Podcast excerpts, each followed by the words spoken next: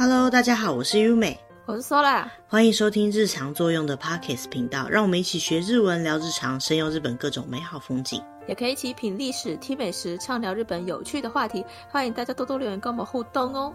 诶，最近台湾的状况又不是太好了，对吧？所以很多人应该又开始自我保护，尽量减少出门的机会。虽然说减少出门，但是还是会有一些事情，还是有这个需求的，比如说游乐啊，比如说吃啊，比如说喝酒啊，聚餐，聚餐，对对对。哎，说到最近完全都没有出门吗？对啊，我也几乎都没有出门啦，因为说实在的，现在去哪里都。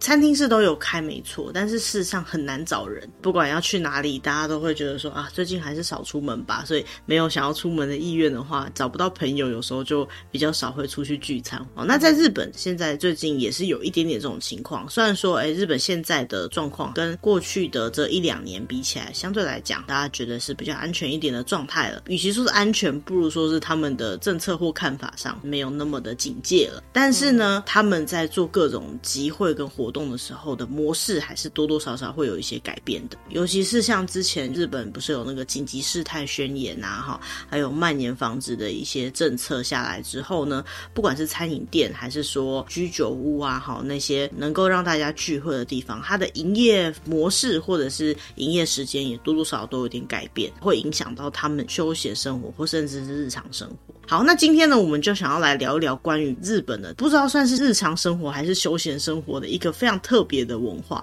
叫做 Nomi Kai Bunka。酒会，酒会，对，喝酒会，不管放在哪一个国家，都会有这种喝酒的文化。我相信，除非那种因为宗教或者是有些法定规定，完全不能喝酒或贩卖酒的地方，不然的话，每个地方应该都多多少少有这样子的喝酒的文化。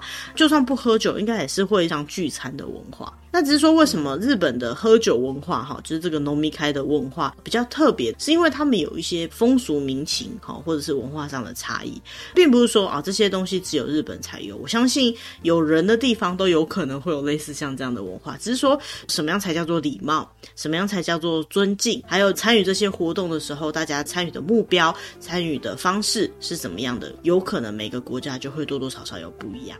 嗯，好，那为什么会去提这个呢？是因为有机会到日本去工作，或者是如果已经是出社会的人到日本去出差，亦或是在台湾的日商公司跟日本人一起工作的情况的话呢，都会参加到日本的所谓的饮み会。下班之后约你去喝一杯，约你去吃饭啦。好，那但是约的地方很有可能就是可以喝酒的地方，那就大家一起喝一点酒。其实台湾也是有一点这样子的喝酒文化，台湾一般人会说它是应酬文化，但是应酬文化比。较像是对于公司以外的人居多，多半是业务人员。那这些业务人员们，他们为了要抢到业绩，或者是有更多的机会可以跟客户搏感情，哈，就是搏感情，想要卖的东西或想要谈成的生意可以更好谈成，所以他们会一起去喝酒，或者是一起出去玩，一起去吃饭，有这样的活动。但日本比较特别的是，他们这个农民开呢，当然对客户也一定都是有的，好，那种应酬啊，公司之间的交流活动，那个多少都会有的。最特别是。他们公司内部的喝酒文化也是蛮多的。一般来讲，他们说日本的这个饮み会文化呢，喝酒文化呢，会是指他们社内应酬的这种模式。他们可能平常来讲是一起工作的伙伴，或者是一起工作的上司之类的，然后一起出去喝酒。这个对于有些国家的人就会觉得说，那这个就是朋友之间去喝酒哦。可是他们的关系性又比较不像是朋友的感觉。会积极的去参加这种喝酒的活动，最主要的原因是因为平常在职场上可能是比较紧张压抑的工作环境，大家喝了酒以后没有那么紧张，或许可以聊一些真心话，讲一些平常在职场上面比较没有机会可以说出口的一些话题。或许有时候跟其他部门的人一起喝酒，或是跟上司一起喝酒，可以多认识到一些不一样的人，这是他原本最一开始的目的。良好的人际关系在公司里面多半是有帮助的啦。但是喝酒的时候建立起来人人际关系到底有没有帮助，这个就有点见仁见智。那既然我们知道参加了日本的喝酒会是一件蛮重要的事情的时候呢，我们就来了解一下喝酒的酒会通常都是怎么进行的。好了。好，首先你要去参加之前，嗯、你一定是会被邀请去的嘛。通常来说，比较不会是由后辈讲说，哎，走，我们去喝酒，是由前辈讲的啦。好，公司的主管或上司，他们可能因为某些原因或没有特别的原因，他们就说，哦，今天我们继续喝酒吧，然后就会去了。理论上来说呢，这个喝酒的状况上，有可能是你自己的部门内部，或者是说跟你其他部门的人一起的状况也是有的，整间公司一起的可能性也是有的。再来就是少人数的状况也是有的。好，那别人邀请你之后呢？你能不能拒绝不要参加？理论上可以，但是很难拒绝。对，没错，在日本的喝酒文化上面来讲，你理论上是可以拒绝的。可是呢，你如果常常拒绝，或是他们认为为了你而办的，或者是你应该要参加的地方，你不去参加的话，别人就会觉得你很难搞，很有可能就会破坏了在别人心目中的某些形象，所以有一点难拒绝。不过呢，如果可以的话，还是去参加比较好啦。为什么？因为刚刚有讲嘛，去参加的话可以增加交流，让别人认识你。像台湾的话，在日常公司工作，或者是去到日本去日本的公司工作都一样，我们都会希望能够尽快融入那个环境里面，所以既然被邀请了，就尽量去吧，在可以的范围之内啦。那你被邀请去之后呢？去的时候就要记得不可以迟到，不管是在什么文化上面来讲，迟到都是一件蛮没礼貌的事情。我知道有国外的文化可能迟到才是礼貌，可在日本迟到绝对不是礼貌。不管是去什么场合，当然提早个五到十分钟，提早太多你站着久也是累了嘛。哈，那你如果迟到了，当然别人就会担心你，想说你为什么没有来。还有再来就是他们喝酒文化上面来讲呢。如果有人没有来的话，会有点麻烦。好，那这个等下再说。到了现场之后呢，要注意的第一件事情呢，就是你们进去的方式。如果你很早到，那你先进去的话，就会坐到比较里面的位置。可是里面的位置啊，是要给主管或者是长辈或者是上司们坐的，前辈们坐的。如果你很菜，如果你很嫩，那你就要坐在最靠近门口或出口的位置，因为上司们进去里面之后呢，你坐在外面，你才会有办法帮忙端菜什么的。那你可以想象那个位置，不是像台湾那种圆桌，圆桌的话主位也是在最里面嘛，对不对？那在最里面的好处是，如果有需要送菜啊、帮忙递东西啊，甚至帮忙点菜的话，才不用要越过你的主管，你可以由坐在门口附近的比较菜的人去执行这件事情。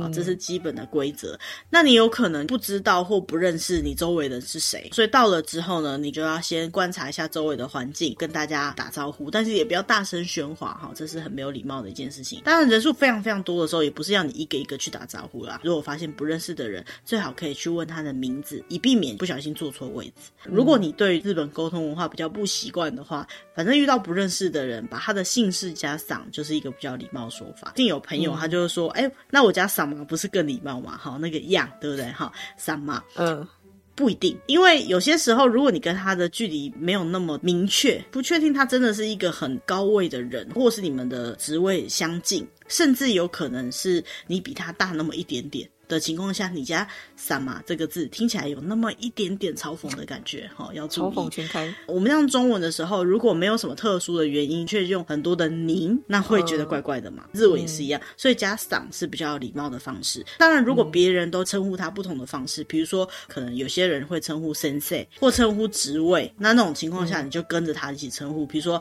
某某社长，好，某某课长，某某部长，某某 sensei。那这个 sensei 在日文，我们上次好像有聊过，他不只是作为老师的那个 sensei 哈，他可以是律师，可以是医生，可以是在那个行业的专家，都可以称为 sensei 先生。嗯、那总之呢，嗯、你就是随时要保持对别人尊敬的态度，友好的态度。结束这些自我介绍以后，就可以入座啦。如同刚刚讲的，靠近门口的地方叫做下座，那越靠近里面的话，就是越高的位置，是照年功序列制哈，越高等级先入座。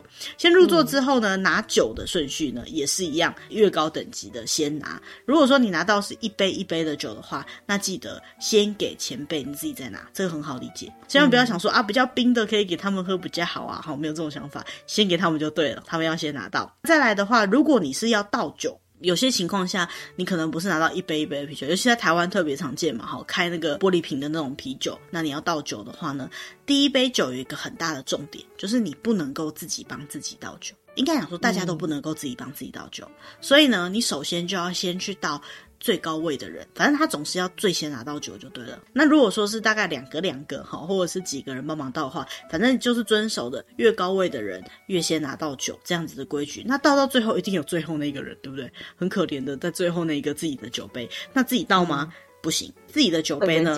对，要等人家帮你倒。通常来讲，大家不会那么故意欺负你啦。倒到别人最后一杯倒完以后，他就会顺手接过别人的酒瓶，帮你倒酒。如果真的没有人帮你倒的话，也还是不太能自己倒，你还是要等一下，等别人注意到你酒杯里面没有东西，就会帮你倒。第一杯酒开始之前，大家要先干杯。那这个干杯的动作怎么做呢？会由一个高位的人，有可能是主办者，有可能是干事，有可能是主管指定的人。不管怎么样，他通常都会比较活泼一点点，他就负责站起来说：“好，那我们今天大家到齐了。好，我们今天为了什么事情集合到这边？简单的讲两句。为什么简单？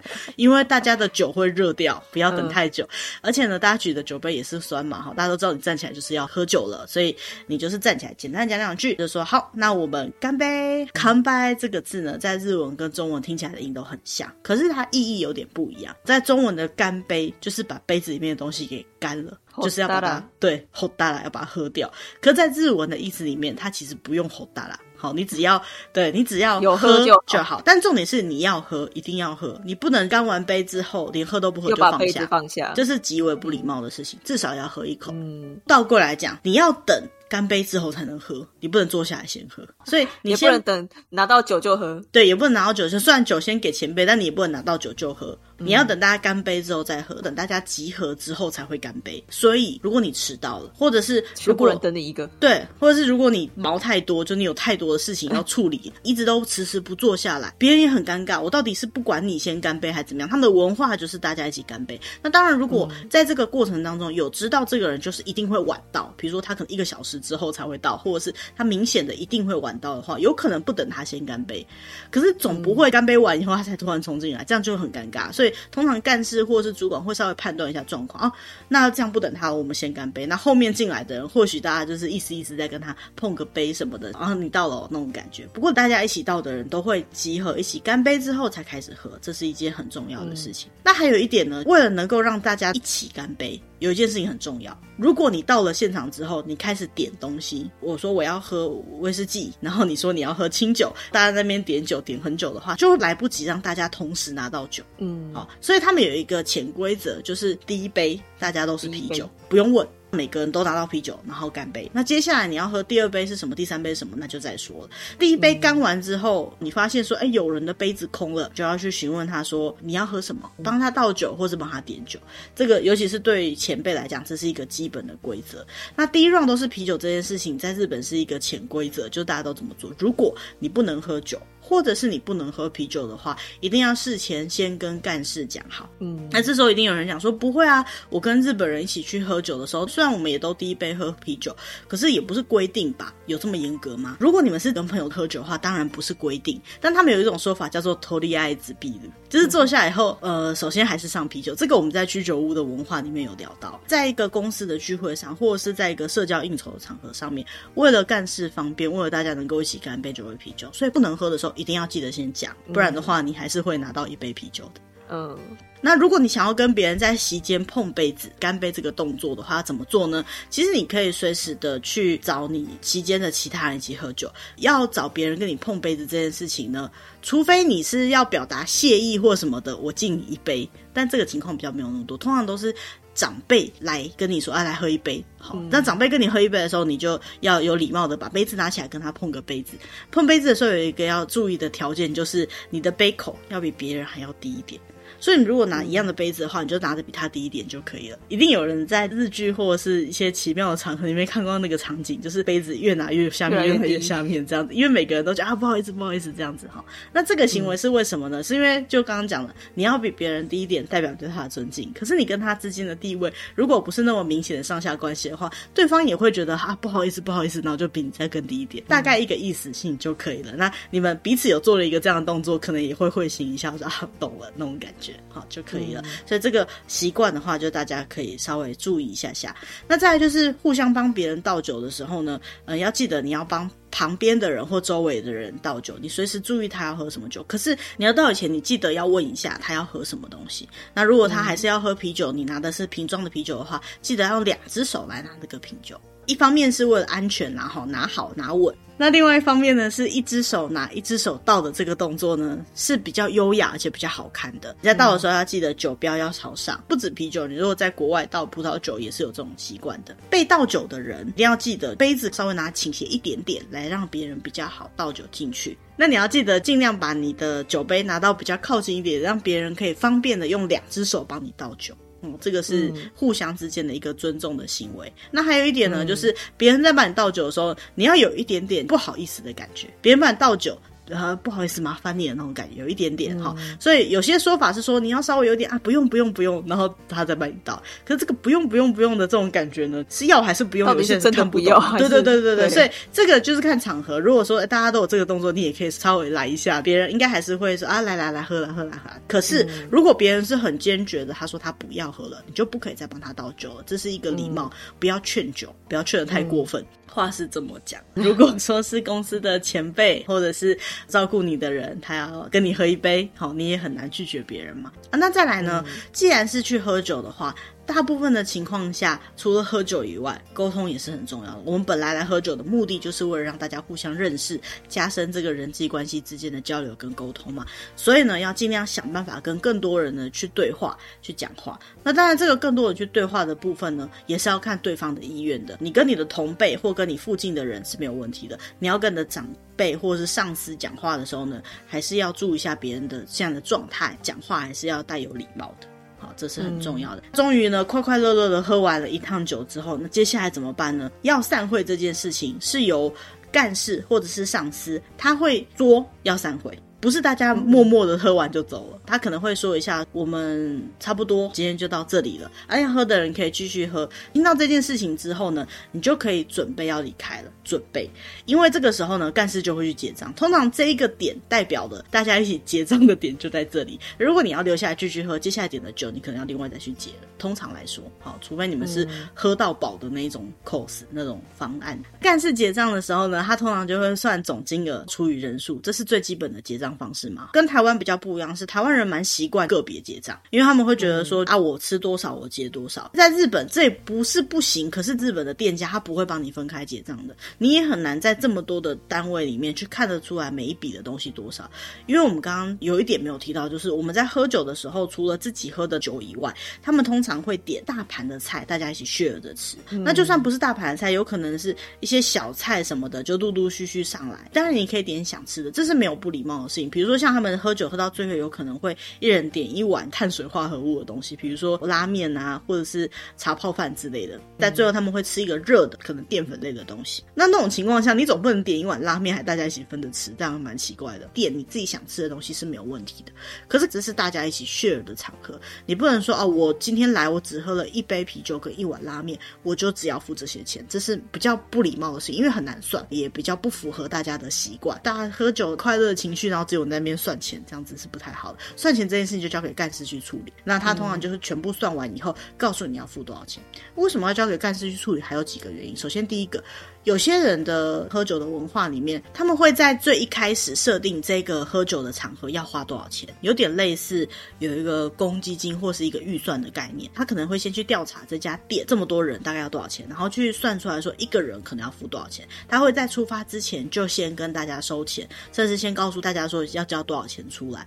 理论上来讲是多退少补，可是多退的情况下很少见，还是有可能，不过很少见。因为通常来讲，如果是你在日本的职场，多多少少都有一些公司。是会有所谓的公积金的文化，就是说多的钱就留着，大家下次一起点下午茶喝，或者是一起买礼物送给生日的同事什么之类，他们通常都会有这个模式，所以多很少退，少会不会补呢？也很少，因为如果真的有少的话，除非完全没有办法有其他的东西可以 cover 这笔钱。或者是都没有人要请客，要不然的话少要补钱的状况也会比较少见，因为干事通常会往上多抓一点预算。那还有一种状况是，像我之前待过的日商公司，我们通常啊在去喝酒吃饭的时候，我们是事前收钱的。那事前收钱的时候呢，他们会有个概念，就是主管或上司通常会多付一点，有点强制他们请客啦哈。那这个嗯，有些人说啊不公平什么的，可是我觉得也没有什么好不公平，这就是一个契约文化。那真的很介意这件事情的上司，他自然有可能就会不喜欢去参加这样的活动也说不定。怎么样一个计算方式？比如说，假设社长哦，以台币来讲，这一餐饭他要付三千块。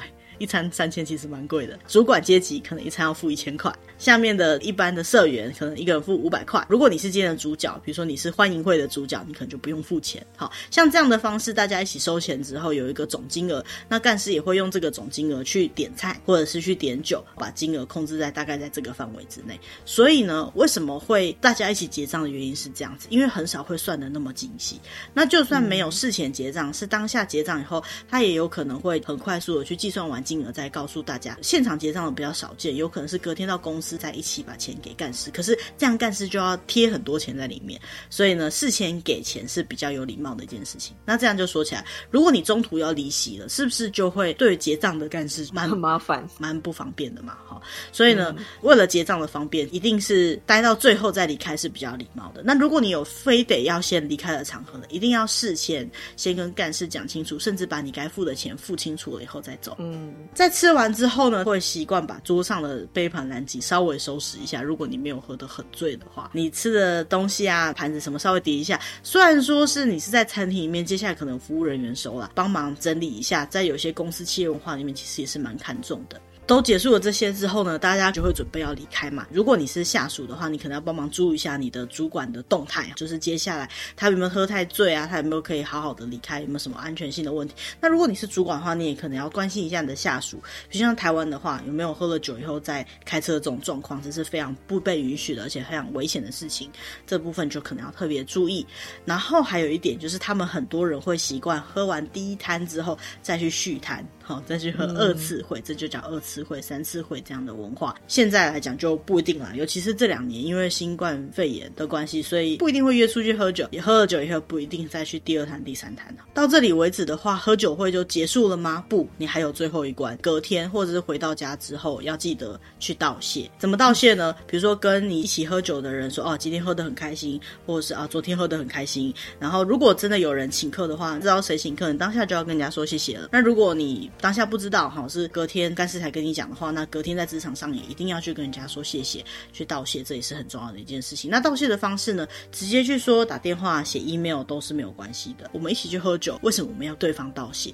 你可以把它想成是你们这个沟通的后续，就是昨天很快乐的气氛，你再加强一下下，就是哦，昨天真的很谢谢。哎，对，你在场合上面你有说过哪一间餐厅或者不错，可以再跟我讲。你可以把你之前在喝酒的时候聊的话题，再把它引导出来。到现实生活当中，你就可以增加你们的人际关系的互动。嗯，好，那讲到这里呢，整个喝酒会的流程终于结束了。有没有觉得有点点辛苦，有点累，有点心累？好，所以啊，这就是为什么现在有一些年轻人，他们不想去跟公司的同事应酬，大部分就是这个原因。那如果你是觉得说，哦，我就是一个不想要去参加这种文化的人，你应该要怎么样可以不要参加喝酒的文化呢？以日本人的个性来讲，不好意思，直接拒绝。对，所以呢，想办法去营造出一个我不适合去喝酒的形象，让别人觉得说你应该就是不太喜欢去喝酒的人，这样别人可能比较不会邀请你，或者是你就比较不用去参加这样的事情。我们找到一篇文章，它有教你有一个攻略。首先，第一个，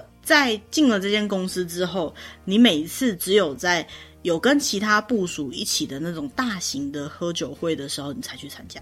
那这个模式呢，是限制自己参加的频率跟次数。这个的好处是，如果说真的需要人际关系的建立的话，只有在这样的情况下，人际关系建立就好。因为你平常你自己的部署里面的人到公司就可以看得到，你不需要一定要利用喝酒的场合。那你只需要去认识部署以外的人，这样就好了。第二个呢，就是你认识的人够多之后，你就开始慢慢的不要参加喝酒会。那其实日本现在不要参加喝酒会这件事情，在年轻人的世界里面，已经开始变得有。有点风潮，他们有很多原因，比如说我不能喝酒，我不喜欢喝酒，我想要把工作跟生活分开，这或许都是理由。嗯、不管怎么样，你就开始营造出自己也是像那样子的年轻人。好，我是不习惯、不适合、不方便去喝酒的。那你拒绝过几次之后呢？别人就会觉得说，哦，你大概就是一个不好揪的人，或者是他是一个不适合去喝酒的人，难揪，对，他就不会再邀请你了。不知道大家觉得这种方式好不好？在日本的文化里面不可或缺的吧？哈，因为大家都会去喝酒，所以就要想办法制造出一个不用去喝酒的这样的角色形象。好了，不过呢，这样的喝酒文化呢，再怎么样讲起来，其实都还算是日本一些比较独有的文化特征之一。虽然喝酒本身它不只是日本的文化，像日本这样喝酒的模式，有些东西只有日本有，比如说喝酒上面的话题。哦，当我们在喝酒的时候，在其他国家。包括台湾，有时候都会讲说啊，喝酒的时候不讲公事。好，吃饭的时候不讲公事，oh. 但在日本呢，吃饭喝酒的时候讲公事是一个既定的概念，这个时间这个行为是工作的一个衍生。所以呢，在日本的喝酒文化上面，尤其是日本农民开上面呢，聊工作也是再合理不过的。嗯，那但是这件事情只有日本比较多，在国外来讲的话，大部分人会觉得说，喝酒的时候就喝酒，我们就应该开心的忘记那些工作的事情，尽量不要讲。尤其是如果喝完酒以后才去聊的事情，有可能大家都喝醉了不做。所以不一定会在那样的场合里面聊公司的事情。那如果真的要聊的话，嗯、可能在那个地方聊完以后才开始吃饭，才开始喝酒。但跟日本边喝酒边进行这件事情的模式是有点不一样的。嗯，好，另外一件事情啊，就是如果有人去到日本，应该会觉得很讶异。至少我当时觉得很压抑，嗯、就是说可能会在晚上的路边店门口，真的是路边花圃边，或者是电车上、车站里面之类的各种地方，看到喝醉了、醉到不省人事的上班族，或许会有领带戴在头上。我跟你讲，真的有，在日本其实是蛮常见的，蛮常见。对对对，嗯、可是，在海外哈，就是在日本以外的地方，我觉得包括在台湾，也应该是一件非常不礼貌的事情。好，那个或者是危险，对啦，危险啊，好的行为。有人是说是因为日本人的压力比较大一点，平常比较没有机会舒压。那还有人说是因为他们边喝酒边谈公事，只好喝醉以达成他们的目的。我不知道，我有听过这样的说法。我们看到的文章里面，他是讲到说，能够做到这样是因为日本的治安还算 OK 啦。好，就算你喝醉了在路边睡一整个晚上都没事，对，可能也比较没什么事情。如果你是在有一些国家里面治安没那么好的，部分的国家好像都是蛮危险的。对，你可能就被抢了。那在日本，这个有点点见怪不怪的感觉。然后还有一点，我有在另外一篇文章里面有看过这样的叙述：喝酒的场合上面虽然是聊工作，可是喝酒是另外一个时空背景。也就是说，在那边有不好的形象，在礼貌上是不能够去嘲笑人家，所以好像在那边做的事情可以自己有点不负责任这样子的感觉啊，你或多或少哈。嗯、那因为这样他们就会对比较放得开也说不定。但是这件事情大家要记得，如果你现在还在日商或你在日本，你习惯了这样的行为，要记得。在别的国家是不行的哦，喝的烂醉是不礼貌的。去掌握自己的喝酒的量，去维持自己的基本的清醒跟形象，是保护自己的安全，也是一个有礼貌的行为。那再下来呢？刚刚有讲到了，就是喝酒这个文化到底能不能不参加？好，在国外的话，其实是可以不参加的啊，你就不能去就不要去嘛。好，不能去就说一声就不要去。嗯、但在日本的喝酒文化来讲呢，扎根有点深啊，就是大家都觉得是理所当然的事情，所以呢是有点难不参加。虽然我们刚刚前面讲到。说，现在的日本年轻人开始不喜欢去参加这样的文化，可是他们的主管、他们的上司可能还抱持着本来就应该要来参加，为什么不参加？不参加他是不是不合群啊？他是不是有什么原因啊？嗯、对于这些不参加的人，有一些比较不友善的眼光，就变得好像非得要参加不可啦。不过现在很多企业就会慢慢觉得说，这样子是不是比较不好？可是又觉得公司之间应该有更多的交流性会比较好。那就有人去主张提出说，哎，就算没有喝酒的文化的其他国家，他们只要在职场上面能够好好的沟通、互相配合的话，他们也是可以很有效率的工作，不一定要像你们一样喝了酒才能够谈事情。那这部分也是除了被更多人的接受以外呢，有这种想法的人起来开始当主管之后，就会慢慢的改变这些职场的文化。嗯，那近几年来，除了喝酒以外呢，很多公司也开始推广在公司内部的一些活动交流。除了喝酒以外，因为喝酒基本上是工作之后去做的事情嘛，所以大家就会觉得说，如果是工作之后的话，浪费我的时间，好，我不想要把我工作以外的时间来放在这些事情上面。所以呢，他们会调整在公司工作时间内，比如说中午的午休时间做一个 lunch meeting，呃，类似午餐约会。好，那大家一起在午餐的时候也可以畅所欲言聊一些事情，或者是呢，他们会去有一些公司的社团活动啊，去取代喝酒这件事情。如果你单纯是不喜欢喝酒，或是不适合喝酒的话，除了喝酒以外，你也是有可以参与的事情。嗯，那其他的话就是喝酒的时候的一些文化上面的事情啦，比如说像刚刚提到的，国外的话倒自己的酒才是礼貌的，随便去倒别人的杯子是不礼貌的。可是，在日本倒自己的酒是不好的事情。为什么不好呢？在你的主管面前自己倒自己的酒杯是怎样？你是觉得公司人都欺负你，都不会帮你倒酒吗？感觉就比较不 OK。在对别人倒酒也是一样，是你随时随地都在观察别人的需求的一个行为上的表现。好，你是一个后辈，注意到前辈的需求，帮他换一下桌上的盘子的顺序或者是位置，让别人可以取得到食物，或者是注意到别人是不是有需要筷子、需要盘子、需要什么东西。嗯，听到这里，不会觉得说天啊，太累了吧？我不想再去喝这种酒了。为什么要这样子喝酒嘞？好 有必要吗？可是我觉得。这就是一个文化啦，好，那也很多人觉得说，如果你是外国人，你去日本要能够快一点可以打入他们的生活当中的话，可以快一点跟他们变得更熟悉的话，其实喝酒是一个很好的机会，因为你在那边可以聊到的东西，嗯、你也可以讲一些自己的事情，好，然后听别人讲一下他自己的事情。虽然说我们刚刚讲都是聊工作，可是也可以把它想成公司的自我介绍的一环，在那边你就可以听到很多的东西，嗯、也比较有机会可以放胆的去讲日文。对于要练习日文上面来来讲，一定是多多少少有帮助的。好，讲到这里的话呢，大家一定会觉得说，我是知道啦。不过这种情况下适合出去喝酒吗？对，这是前面一开始有讲的哈，就是在这种场合下，大家有点不好约出去嘛，对不对？日本人他们也有注意到这一点，虽然说他们最近的状况已经比较平缓一点点了，可是呢，他们在前两年呢也是非常严重的状况的时候，大家也觉得好像不那么适合出去外面喝。他们有去做过调查，在这个疫情之后，在家喝酒的比例有没有变高啦？哈。其实有蛮多人都觉得说，哎，在家喝酒的比例变高了。除了在家喝酒以外呢，消费模式也有一点点改变。比如说，他们原本可能习惯到店里面去喝酒，所以酒就喝店里面的，嗯、吃东西也吃店里面的。但既然在自己家里面，他就必须要准备一些东西，去超市或去便利商店买酒的频率变多了。再来就是准备下酒菜的部分，他们就必须要自己帮自己准备下酒菜，哈，不像店里面点了就会出来。嗯、所以下酒菜的挑选呢，对他们讲也会变得比较重要一点。比如说，要挑比较方便料理的东西，比较便宜的东西，比较容易保存的东西，或是很简单就可以拿出来吃的东西。我们总不能就是你已经要开始喝酒，然后还下厨做很复杂的东西。好，所以像什么冷冻食品啊，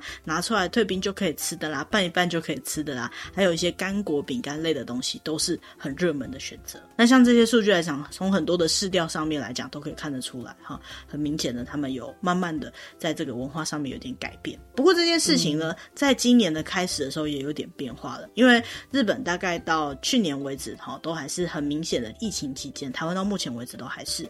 可是日本呢，从二零二二年开始之后呢，就慢慢的，好像解封，对。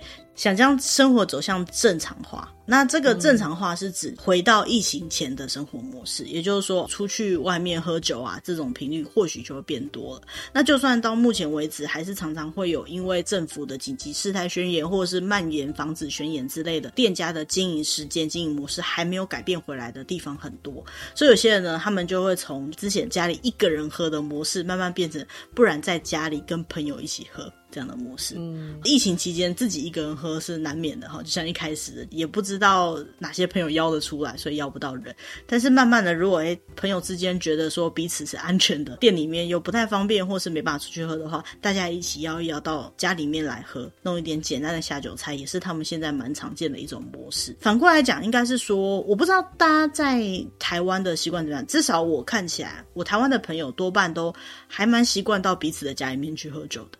好，反而到外面去喝酒，比如说酒吧有可能有，可是如果像是居酒屋什么的文化，并没有像日本那么常见。就是他说喝酒，吧，一方面可能也是那样，另外一方面有可能是交通的方便性啦。嗯，大家都在外面喝的话，对，各自要回家。那如果在某人家里面喝醉了，至少可以借宿一晚嘛，是不是？有可能会有这种状况。嗯，但是在日本啊，从以前开始居酒屋文化比较盛行。好，这个我们之前在讲居酒屋的时候有聊到。嗯，那这两年呢，反而增加了大家在家里喝酒的机会，这是一个很特别的一件事情。嗯，但是还是要喝酒。对，还是要喝酒。不喝酒怎么有办法在这么艰难的时刻度过呢？也 也是不一定啦，每个人对于喝酒的看法是不一样的。在我们录这一集之前，正好有跟几个朋友聊到在日本喝酒这件事情。日本有很多除了居酒屋以外，可以专门喝到酒的地方。而且啊，我们查了一下，其实它有的只要付一个定额的费用，就可以喝到很多不同种类的酒，或者是它标榜酒都用比较便宜的价格去卖，那你可以同时品尝到很多不一样种类的酒。我觉得这样子喝酒比较的这种方式是很有趣的。你喝酒的重点不是在借酒浇愁，你也不是在灌酒或者把自己灌醉，你是想要品酒，想要喝到不一样的味道的话，那也是一个蛮特别的文化。我知道台湾也有一些哈、嗯，只是说相对来讲，日本这种文化多那么一点啊哈，就是大家会觉得说这是一个很有趣的一件事情。嗯、那当然，这跟我们今天的主题有点不太一样，因为日本的喝酒文化它已经不只是喝酒这个重点，流程上面来讲，各方面要注意到的事情，而且重点是，我觉得它是日本的重要的人际关系。关系的一环，嗯，如果有机会，不管是去日本工作，还是在台湾的日常公司，或者是你跟一些从以前开始就跟日本比较打交道的人一起相处的时候，或许或多或少都会感觉到的一部分。我们今天也是看了这篇文章以后，才发现说，哦，原来喝酒还可以让我们认真的研究一下，还可以做功课，有这么多的学问在里面，嗯。那如果大家对于今天的主题啊有兴趣，或者是说有什么特别想了解的部分的话，也欢迎透过下面的联络方式跟我们联络，或者是点下面的网址连结去看一下这些文章的原文写的是什么样的东西。那未来呢，我们也会尽量找一些像这样子比较有趣有用的话题或者主题跟大家聊。那如果你们有什么想听的，也欢迎跟我们联络。那今天就到这边，谢谢大家，拜拜，拜拜。